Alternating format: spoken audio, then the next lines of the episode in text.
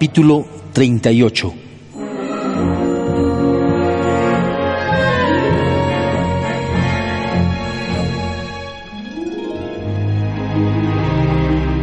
Skywalker y Kenobi estaban en el puente de la vigilancia, que rápidamente achicaba la distancia. Obi-Wan, dijo Anakin, al ver que la Banshee iba directamente al encuentro de un acorazado separatista. No podemos permitir que se escapen de nuevo.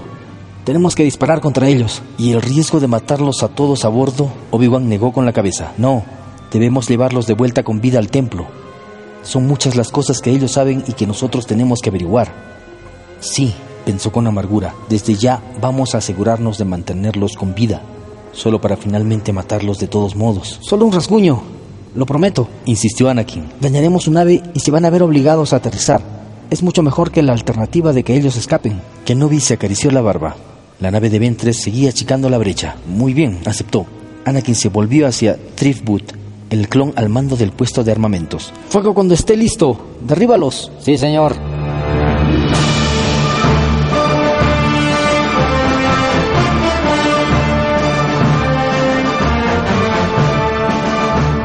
Casi habían llegado al acorazado que los esperaba. Ventres estaba muy atenta al crucero Jedi detrás de ellos. Ella se debatía entre comenzar maniobras evasivas o hacer que la Banshee entrara tan pronto como fuera posible al hangar. Entró en contacto con la fuerza. ¡Un momento! exclamó ella. Ventres llevó la nave bruscamente a babor, pero no a tiempo como para evadir el ataque de los Jedi. La Banshee se sacudió violentamente. El humo comenzó a llenar la cabina. Los controles se volvieron locos. Frenética, Ventres trataba de mantener la Banshee en dirección al hangar abierto, pero como si fuera un rancor lanzado ciegamente al ataque, la nave ya no la obedecía. No podía llegar a la nave, pero tal vez podría aterrizar en Christophsis. Ya no quedaba ninguna duda de que iba a estrellarse. La pregunta era con qué intensidad lo iba a hacer. ¡Un momento! Gritó. Ajustense los cinturones y prepárense. Voy a tratar de descender. Se precipitaron a través de la atmósfera y el implacable terreno cristalino parecía acercarse como si estuviera deseoso de encontrarse con ellos. Ventres luchaba con los controles, tratando desesperadamente de frenar la caída, de hacer que la nariz de la nave subiera. Soltó los controles y se concentró en su miedo y en su ira, convocando a la fuerza. Ella no iba a morir en un ridículo accidente. Había preguntas que necesitaban respuestas. Apeló a su voluntad, insistiendo, exigiendo que la Banshee disminuyera la velocidad, que fuera más lento, que se equilibrara y... Se estrelló contra la superficie. Obi-Wan piloteó el transbordador Jedi hasta el lugar del accidente y lo sobrevoló. Él y Anakin lo observaron en silencio. Había sido fácil de localizar. Ventres había dejado una estela de estrellados cristales azul-verde en lo que fue, obviamente, un aterrizaje apenas controlado. Me aseguraste que sería apenas un rasguño, comentó Obi-Wan. Lo siento, señor, dijo Stripwood. Ellos se desveraron en el último minuto. Esperemos que haya sobrevivientes, auguró Kenobi. Prepárense para recibir heridos. Cuando el transbordador se detuvo sobre una superficie plana cerca de los restos de la nave estrellada, Obi-Wan no se sintió optimista. El destrozo era grave. El clon había tenido razón. Probablemente usando la sensibilidad de la fuerza, Ventres había hecho una repentina maniobra en el último minuto. Lo que se suponía iba a ser un rasguño había terminado siendo un importante golpe en la popa de la nave y los motores habían quedado dañados. Christophsis era un mal planeta para estrellarse y la Banshee no había aterrizado suavemente. Restos de diversos tamaños estaban esparcidos por todas partes. Los dos Jedi, con sus sables de luz encendidos, y Thriftwood, Tracker y Boyle, los clones que los habían acompañado, formaron un círculo en silencio alrededor de la nave derribada.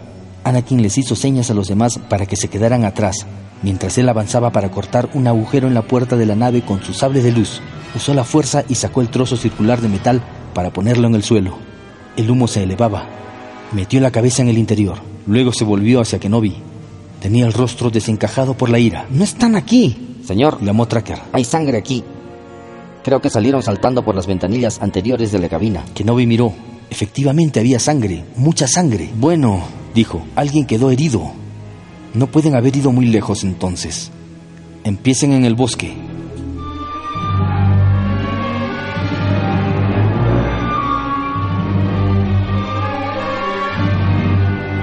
La ira, Ventres pensó con amargura, era buena para muchas cosas. En ese mismo momento estaba haciendo el trabajo excelente de mantenerla en pie, incluso moviéndose con algo que se aproximaba a la velocidad, a pesar de que su rodilla y el hombro izquierdos habían sido casi arrancados por los controles destrozados cuando se estrellaron contra el suelo implacable. Se dirigían a una torre donde, Dooku les aseguró, iban a encontrar naves esperando para llevarlos fuera del planeta hacia su próximo destino. No tenía ni idea de a dónde sería, por supuesto. Nadie se lo iba a decir. Vos tenía algunos moretones, pero por lo demás parecía haber escapado ileso. Dooku era el más gravemente herido de los tres. No se había ajustado los cinturones de seguridad correctamente en la bodega de la nave cuando los Jedi les dispararon y él estaba pagando el precio por ello.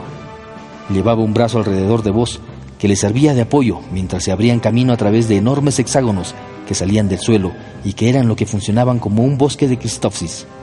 Como si fuera una señal, oyó aquella voz suave como la seda.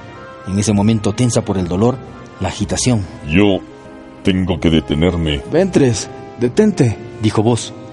Bajó a Duco al suelo, apoyándolo contra el obelisco natural azul-verde. El conde hizo una mueca y se llevó una mano a un costado.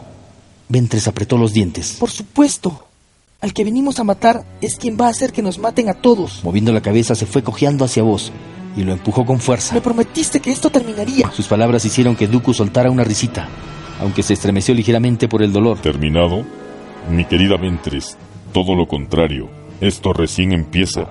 Ella sintió que un frío dedo de aprensión le recorría la columna vertebral. Vos, dijo lentamente. ¿De qué está hablando? ¿Qué es lo que no me estás diciendo? Vos señaló con la cabeza a Dooku, luego la tomó a ella del codo e intentó llevarla a una distancia donde no pudieran ser escuchados. Ella liberó su brazo, pero lo acompañó. Tengo algo mejor reservado para nosotros, dijo Vos en voz baja. Tienes que confiar en mí en este caso, Asaj. ¿De acuerdo? Sus ojos suplicaban. Esto no se trata de ti, replicó ella. Este plan era sobre nosotros. Juntos, ¿recuerdas? Es acerca de nosotros, te lo aseguro. Has estado asegurando muchas cosas en la última hora, remarcó Ventres. Si él fuera cualquier otra persona, ella simplemente se habría ido por su cuenta en ese momento. Pero, ¿a dónde podría irse? Ella había ayudado a Vos a escapar, y con el conde Dooku a la rastra, nada menos. De todas maneras, no creía que los Jedi le fueran a ofrecer un perdón por segunda vez. Además, ella todavía podía sentir los sentimientos de Vos por ella. Cualquiera que fuese este plan, él en realidad estaba haciendo lo que consideraba que era mejor para los dos. Ella tenía que seguir confiando en él, al menos por el momento. Esta vez, cuando él, vacilando, le tocó la cara, consciente de que antes ella se había alejado, ella suspiró e inclinó la mejilla para apoyarla en la mano de él. Si ustedes dos tortolitos han terminado con sus desagradables demostraciones, se oyó la voz inoportuna del conde. Probablemente deberíamos continuar nuestro camino. Ventre se volvió hacia él, sin molestarse en ocultar su desprecio. Usted fue quien nos pidió detenernos. Le recordó. En ese momento, su intercomunicador comenzó a parpadear. Lo miró con sorpresa. Luego comenzó a apagarlo con el dedo. No, la detuvo voz. Ve por allí. Atiende el llamado. Ella asintió con la cabeza. Se alejó de ellos rengueando un metro o dos. Se apoyó contra un trozo de piedra y respondió. Apareció un holograma de Obi-Wan Kenobi que levantaba las manos como un suplicante. Ventres, dijo. No cortes la comunicación, por favor. Escúchame. En un susurro, ella replicó. No tengo tiempo para esto, Kenobi. Voy a ser breve. El maestro Yoda ha percibido que vos se ha convertido al lado oscuro. Se ha asociado con el conde Dooku. Debes convencerlo de que se rinda nos veremos obligados a ejecutarlo. Inhaló rápidamente. ¿Ejecutarlo? Primero Dooku, ahora vos. Ella nunca había esperado esto de los Jedi. Luego prestó atención a las otras palabras que el Jedi había pronunciado. No, no era posible. Ella había podido sentir la oscuridad en voz antes, pero eso había desaparecido. Él había salido de eso, como ella lo había... Pero, sin importar lo mucho que ella quería que vos la amaba, él había insistido en traer a Dooku. Y sin duda, él seguía ocultándole algo. Ventres miró a los dos hombres. Ambos estaban observándola, pero ninguno podía oír lo que ella o Kenobi estaban diciendo. Manteniendo su voz baja, ella susurró. Se equivoca, Kenobi. Él va a completar su misión. Usted debe darnos tiempo. Ventres apagó el comunicador y respiró hondo. Vos se acercó a ella. ¿Qué te dijo? Preguntó él en voz baja, ya que no quería que Duco escuchara. Ella habló sin rodeos. Obi-Wan me dijo que te has convertido al lado oscuro. Dice que nos van a matar a todos, a no ser que te rindas. Los ojos de vos se abrieron grandes ante la palabra matar, pero negó firmemente con la cabeza. ¿Rendirme? ¿Ahora? De ninguna manera. No cuando estamos tan cerca. ¿Cerca de qué? La expresión de él se suavizó. Él tomó la blanca cara de ella entre sus oscuras manos. Cerca del final. Cerca de ser total y completamente libres. Se inclinó y la besó tiernamente. Y Ventres devolvió el beso casi con desesperación, esperando con todas sus fuerzas que él tuviera razón.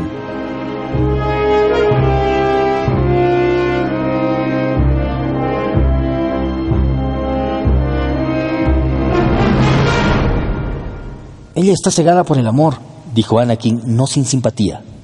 Kenobi no estaba en desacuerdo. Lo único que dijo fue, tenemos que encontrarlos. Su intercomunicador sonó de nuevo y él respondió rápidamente, esperando que fuera Ventres. En cambio, apareció la imagen de un enfadado Mace Windu. ¿Cuál es su situación, maestro Kenobi? Estábamos persiguiendo a la nave y la bajamos a la superficie. Parece que todos a bordo sobrevivieron y por desgracia lograron escapar. Los estamos siguiendo ahora. Al menos uno parece estar herido. Obi-Wan vaciló. Hablamos brevemente con Ventres, pero poco fue lo que dijo. Ella no cree que vos se haya convertido. Dice que está a punto de completar su misión. Se lamentó del tono de inseguridad de su voz. May, sin embargo, decididamente no sonó inseguro en su respuesta. Si estaba cerca, debería haberla completado ya. El momento de actuar es ahora. Tratar de traerlos vivos fue claramente un error. Encuentre a los fugitivos y ejecútelos. Una pequeña y serena voz dentro de Obi-Wan Kenobi le dijo, esto está mal. ¿A todos ellos? preguntó sin poder creerlo. A cualquiera que se interponga en su camino. Fue la respuesta de Mace.